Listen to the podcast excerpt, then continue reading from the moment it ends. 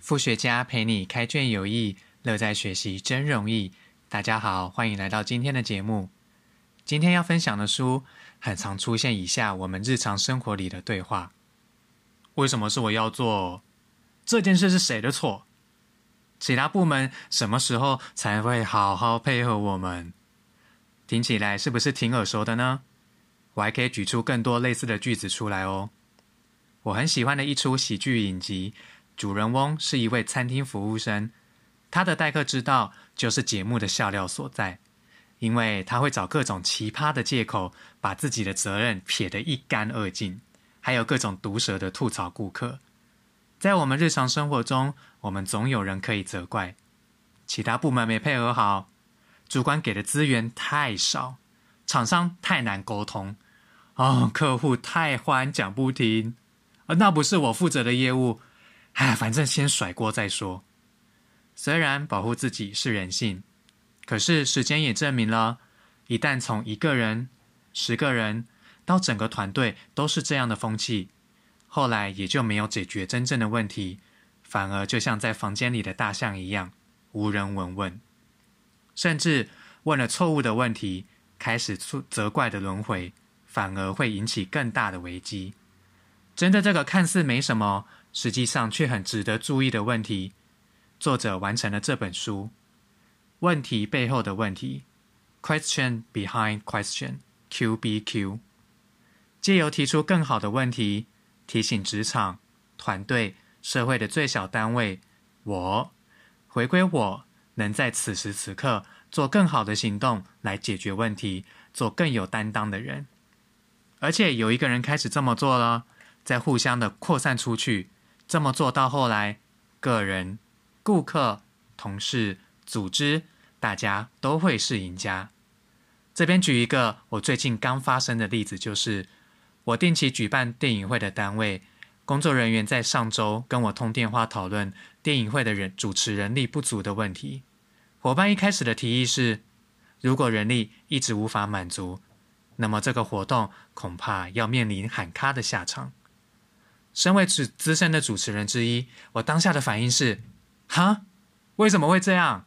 而不是有招募一批新的志工吗？为什么会有人力上的问题呢？我感到很错愕，很傻眼。为什么二零二一年才刚开始就面临这样令人担心的问题？为什么上个月才来的新人接手就听到这种坏消息啊？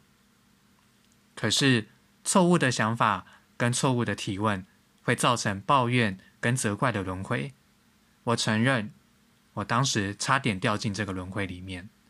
幸好我当时已经在读这本 Q B Q，所以我调整了自己的想法跟问句。我向伙伴提问：那现在我可以怎么做呢？眼前的事实就是人力问题确实有短缺，而我也无法生出更多的空档时间来解决这个情况。但是电影座谈会是我们单位常年以来的活动，也是其他县市的伙伴很称赞的活动。我想跟你讨论看看有没有其他的可能性来保留这个活动。伙伴回应说：“是啊，虽然我们内部考虑这么做，但是我们想跟资深的老屁股，也就是你啊，讨论看看有没有其他的想法。”幸好伙伴也有当责的态度。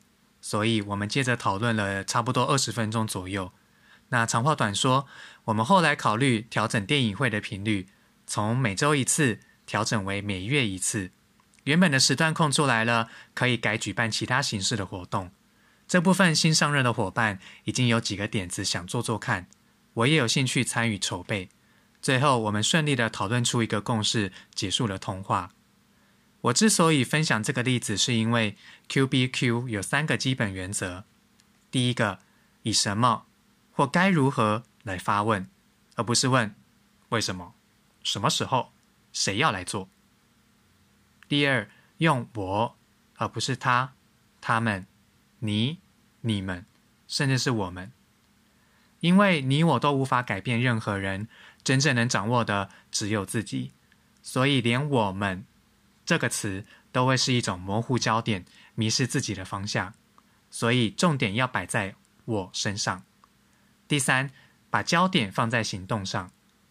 所以综合以上三点，就是先修炼自己的想法，接着问比较好的问题，最后付诸行动。所以我们可以练习把自己过去常问的问题记录下来，然后用 Q B Q 的精神来改写。比如说，为什么是我要做？为什么这种事落在我头上？可以改写成我今天该如何把工作做好？这边说的为什么，跟探寻自己内在或寻找解决方案的那种为什么是不一样的，而是带有一种我是受害者，别人好可恶。我好可怜的思维。再来这一句，这件事是谁的错？可以改写成我能够做什么来改善现况？其他部门什么时候才会好好配合我们？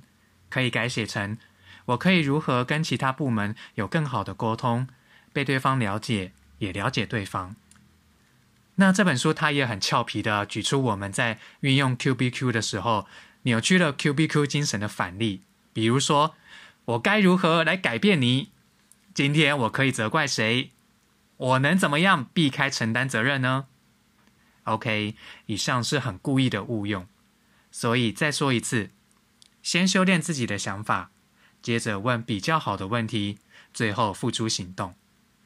或许我们不是时时刻刻需要 Q B Q，但是我们需要它来彻底改变自己的人生。答案都在问题之中。只要你问对问题，问好问题，在今天节目的尾声，我希望听到你分享自己改写的 Q B Q 句子。接下来，我想举办实体的读书会，可以结合线上的 Podcast 跟线下的活动。毕竟有人一起看书、一起聊书，会更有收获、更有温度。留言告诉我你的想法哦。副学家陪你开卷有益，乐在学习真容易。我们下次见。